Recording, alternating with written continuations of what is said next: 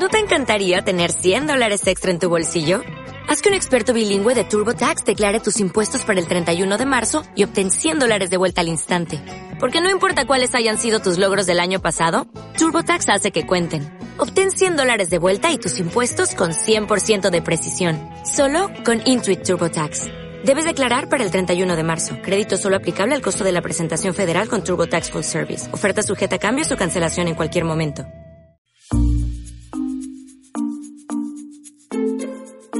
¿Qué tal? Me llamo Felipe Galán y esto es Se habla español. Bienvenida o bienvenido al podcast número 72. Hoy vamos a conocer mejor a una de las deportistas españolas que más éxitos está logrando en los últimos años. Se llama Lidia Valentín y practica la alterofilia, ese deporte en el que los participantes tienen que levantar kilos y kilos de peso repartidos a ambos lados de una barra. En esos extremos se van colocando unos discos y al final levantan más de 100 kilos, una auténtica barbaridad. Por cierto, Lidia Valentín es de una ciudad que se encuentra en la provincia de León, de modo que tiene algo en común con la Escuela de Español 15TC. Y esta vez te voy a contar la historia de una alumna que se encuentra ahora mismo allí, en León, pero no ha ido para hacer turismo o para conocer España, sino para quedarse a vivir ahí, muy cerca de la escuela. Su nombre es Lucía Kovasikova y procede de Eslovaquia, donde era farmacéutica, es decir, trabajaba en una farmacia, una tienda en la que se venden medicamentos, medicinas. Y lo primero que quería hacer Lucía era aprender muy bien el español para poder trabajar en la ciudad de León. Por eso decidió acudir a la escuela 15TC, donde lleva tres semanas recibiendo clases. El caso de Lucía es muy curioso, porque no ha elegido una gran ciudad española para ir a vivir.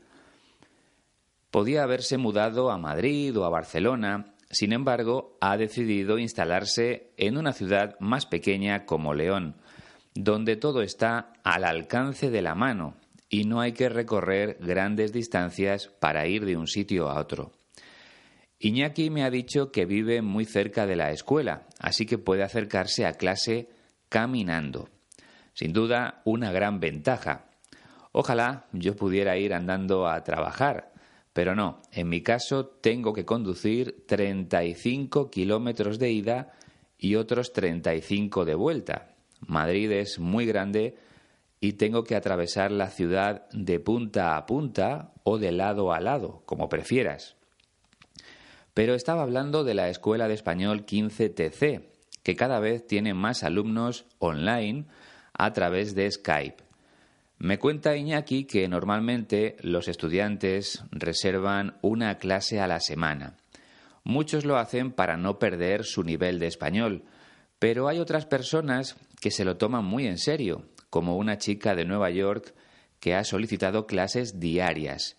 Y eso no es lo habitual, ni mucho menos. Pero se trata de una opción muy buena si quieres mejorar tu español de una forma rápida y sobre todo cómoda, porque puedes hacerlo desde tu propia casa. Una de las personas que lo probó a principios de año fue Clever, de Brasil, que va a viajar a León la próxima semana para recibir clases en la misma escuela. Empezó de manera online y ahora que está visitando España también ha reservado un curso presencial. Yo he quedado con Clever en Madrid el próximo 7 de diciembre. Tengo muchas ganas de conocerlo en persona porque me ayudó cuando más lo necesitaba. Si tú también quieres seguir sus pasos, ya lo sabes, tienes toda la información de los cursos de español en la página de la escuela www.15tc.es. Y recuerda que puedes ponerte en contacto con Iñaki a través de la siguiente dirección de correo electrónico info arroba 15tc.es. La Navidad sería una época preciosa para viajar a la ciudad de León. Échale un vistazo y si te animas, reserva tu curso lo antes posible.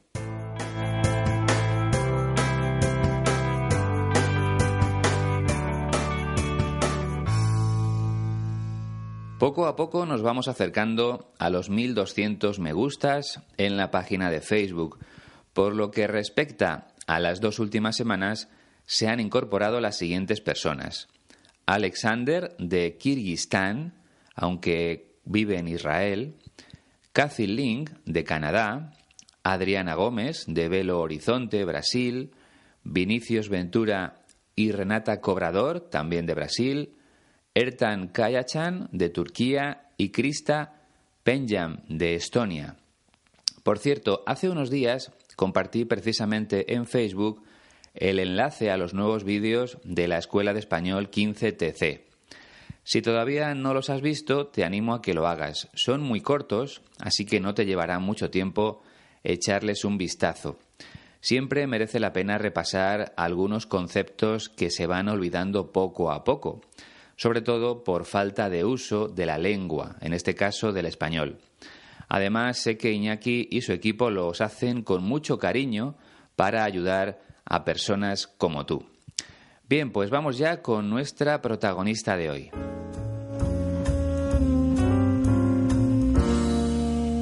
Como te dije al principio, Lidia Valentín nació en la ciudad de Ponferrada, que pertenece a la provincia de León. Vino al mundo el 10 de febrero de 1985 así que tiene 33 años, aunque no tardará en cumplir los 34. Cuando era pequeña empezó a practicar varios deportes, como el baloncesto o el atletismo, pero finalmente se decidió por la alterofilia. Recuerda que las personas que practican ese deporte tienen que levantar kilos y kilos de peso repartidos a ambos lados de una barra metálica. En los extremos se van colocando unos discos hasta alcanzar el peso deseado en cada momento.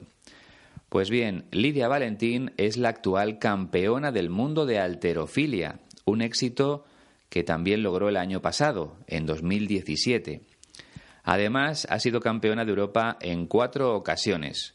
Su gran objetivo es ser campeona olímpica. De momento, consiguió la medalla de plata en 2008 y la de bronce en 2016.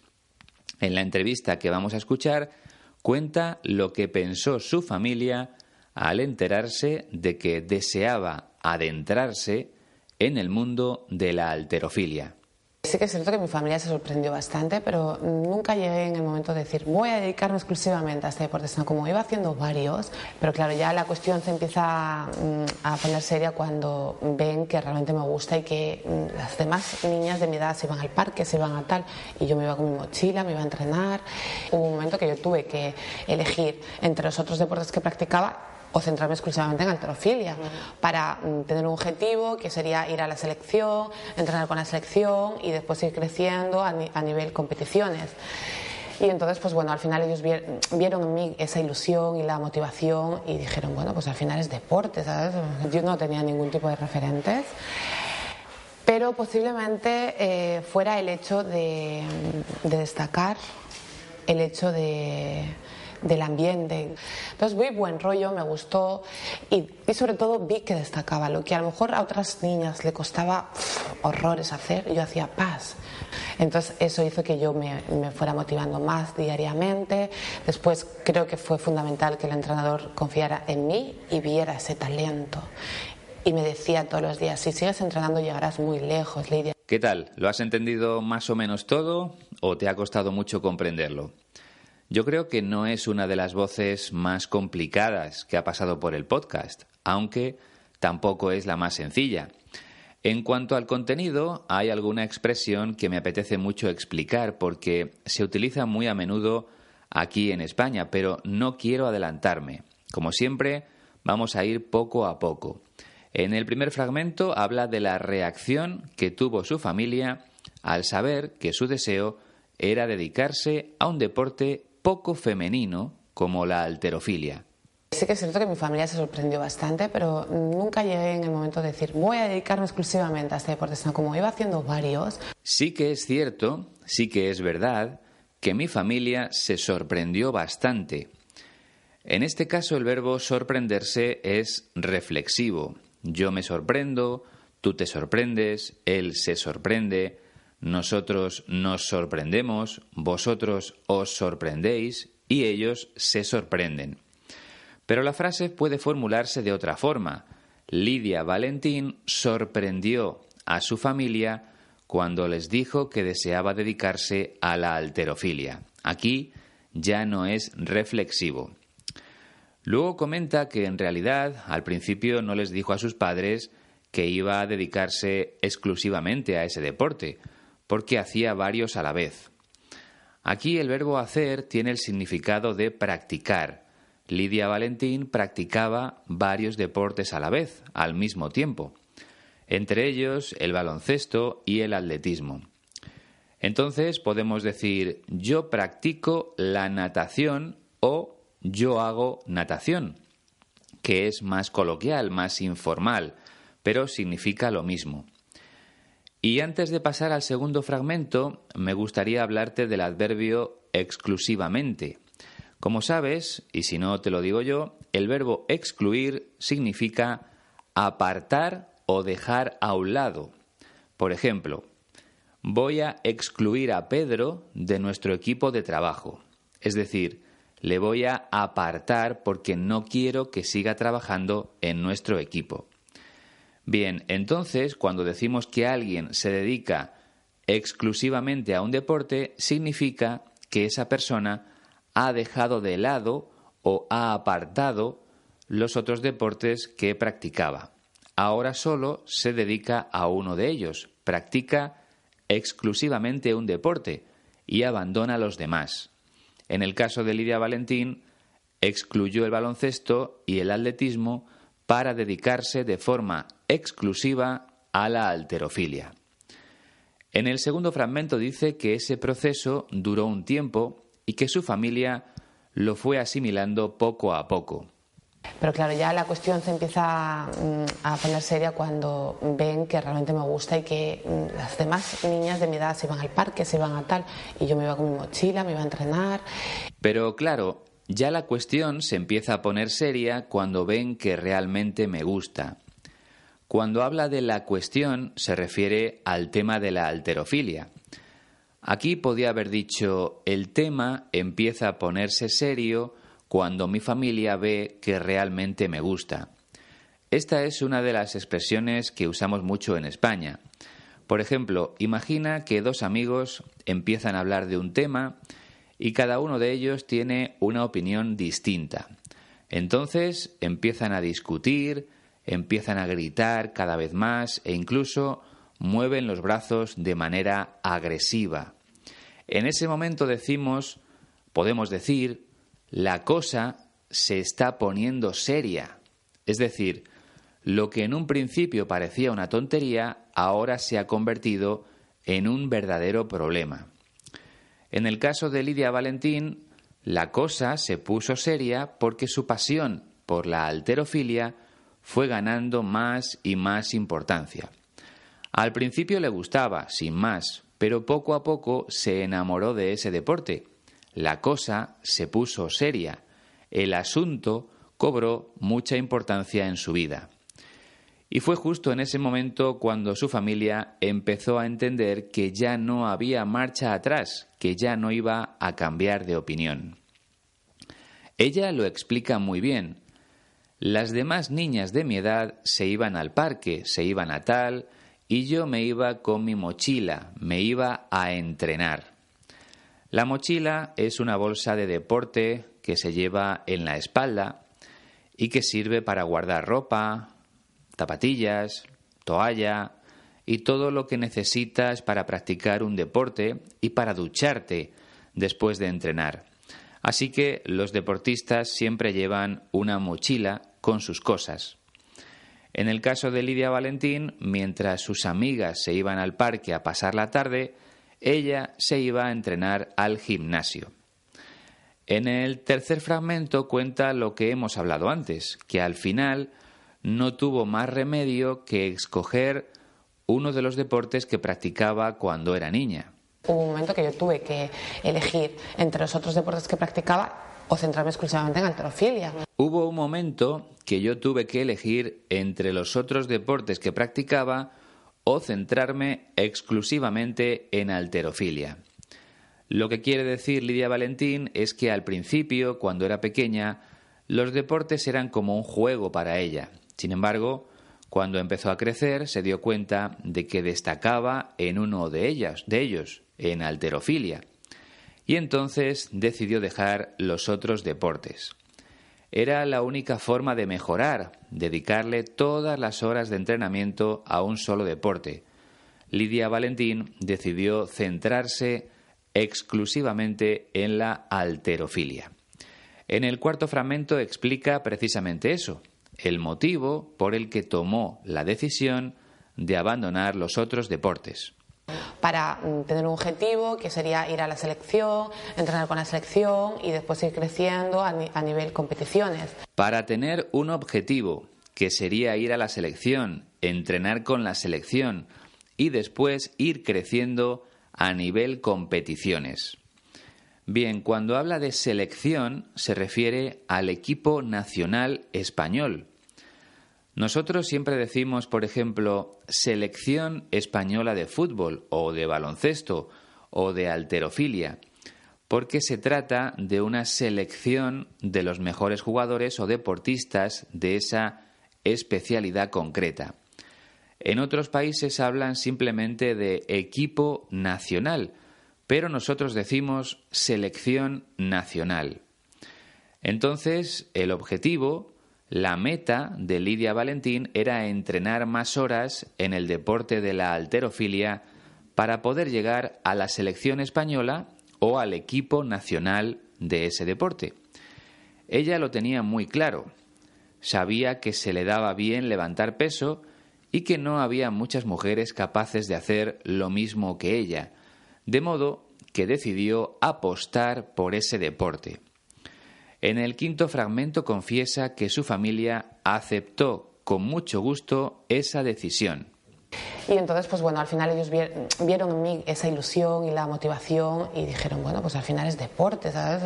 Y entonces, pues bueno, al final ellos vieron en mí esa ilusión y la motivación y dijeron, bueno, pues al final es deporte, ¿sabes?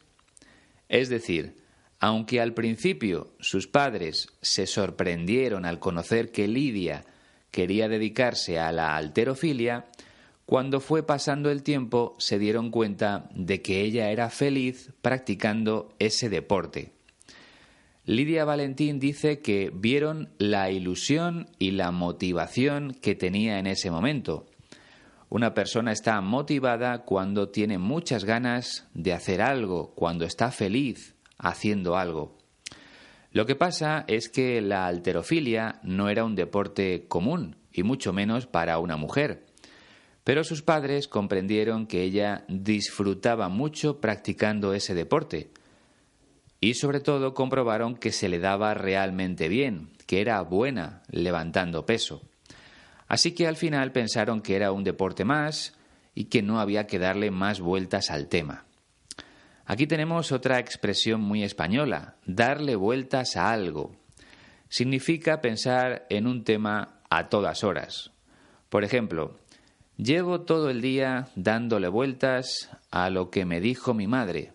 Es decir, llevo todo el día pensando en lo que me dijo mi madre.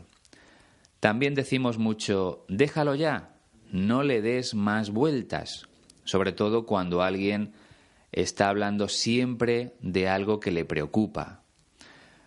Vamos ya con el sexto fragmento en el que intenta explicar por qué eligió dedicarse a la alterofilia. Yo no tenía ningún tipo de referentes, pero posiblemente eh, fuera el hecho de, destacar, el hecho del ambiente. Yo no tenía ningún tipo de referentes, lo que quiere decir Lidia Valentín es que no conocía a ninguna persona que le sirviera como ejemplo, como modelo a seguir en el mundo de la alterofilia. Ella no empezó a practicar ese deporte porque quisiera parecerse a alguien. No tenía referentes, no tenía en quién fijarse, porque en España siempre ha sido un deporte poco practicado, la verdad. Te voy a poner otro ejemplo para que entiendas mejor la palabra referente. Por ejemplo, yo puedo decir que mi gran referente en la vida fue mi padre, porque siempre quise parecerme a él, ya que era una persona muy humilde, muy trabajadora y que nunca le hizo daño a nadie. Mi padre era mi referente, era el ejemplo a seguir para mí. Pero volviendo al mundo del deporte, podemos decir que el gran referente de LeBron James, el jugador de baloncesto de la NBA o NBA, fue Michael Jordan, porque James quería parecerse a Jordan. Creo que se entiende bien, ¿no? Vale. Entonces, si Lidia Valentín no tenía referentes en la alterofilia, ¿por qué razón decidió dedicarse en exclusiva a ese deporte? Bien, pues ella dice que hubo dos motivos. El primero fue el hecho de destacar, de sentirse superior al resto. Destacar es llamar la atención por algo. Para seguir con el ejemplo anterior, LeBron James destaca porque físicamente es mucho más fuerte que el resto de jugadores de la NBA. Así que Lidia Valentín eligió la alterofilia porque se dio cuenta de que destacaba, de que llamaba la atención, puesto que era capaz de levantar tanto peso como cualquiera de los chicos que entrenaban con ella.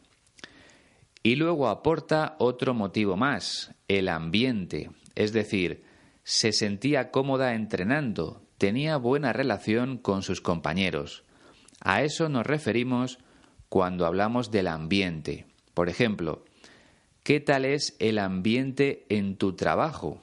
Pues no es muy bueno porque hay varios compañeros que se llevan mal o que se odian. A Lidia Valentín sí le gustaba el ambiente que veía en los entrenamientos. Podemos decir que era feliz allí, que sus relaciones con los compañeros eran buenas y eso siempre es muy importante, sobre todo en el trabajo. En el séptimo fragmento utiliza otra expresión para referirse a ese buen ambiente. Entonces muy buen rollo, me gustó y, sobre todo vi que destacaba lo que a lo mejor a otras niñas le costaba horrores hacer, yo hacía paz. Entonces vi buen rollo. Es una manera más informal para referirse al ambiente que te encuentras en tu trabajo, por ejemplo. La verdad es que hay buen rollo entre los compañeros, hay buen ambiente entre ellos. Y después vuelve a decir que le gustó porque destacaba por encima del resto. Lo que a otras niñas les costaba horrores hacer, yo hacía paz. Algo te cuesta horrores cuando te resulta muy difícil hacerlo. Las otras niñas no podían levantar mucho peso, pero ella sí. Lidia Valentín hacía un movimiento y lo conseguía, conseguía el objetivo. En el octavo fragmento sigue hablando del mismo tema. Entonces eso hizo que yo me, fuera motivando más diariamente. Después creo que fue fundamental que el entrenador confiara en mí y viera ese talento. Entonces eso hizo que yo me fuera motivando más diariamente. Claro, si tú ves que eres mejor que el resto, pues cada día vas con más ganas a entrenar, vas mucho más motivado. Si nunca consigues tus objetivos, pues al final te cansas y lo dejas pero si eres bueno en algo, sigues esforzándote más y más. Eso fue lo que le sucedió a ella. Además, Lidia Valentín cuenta que resultó fundamental el hecho de que su entrenador confiara en ella, que viera su talento desde el principio.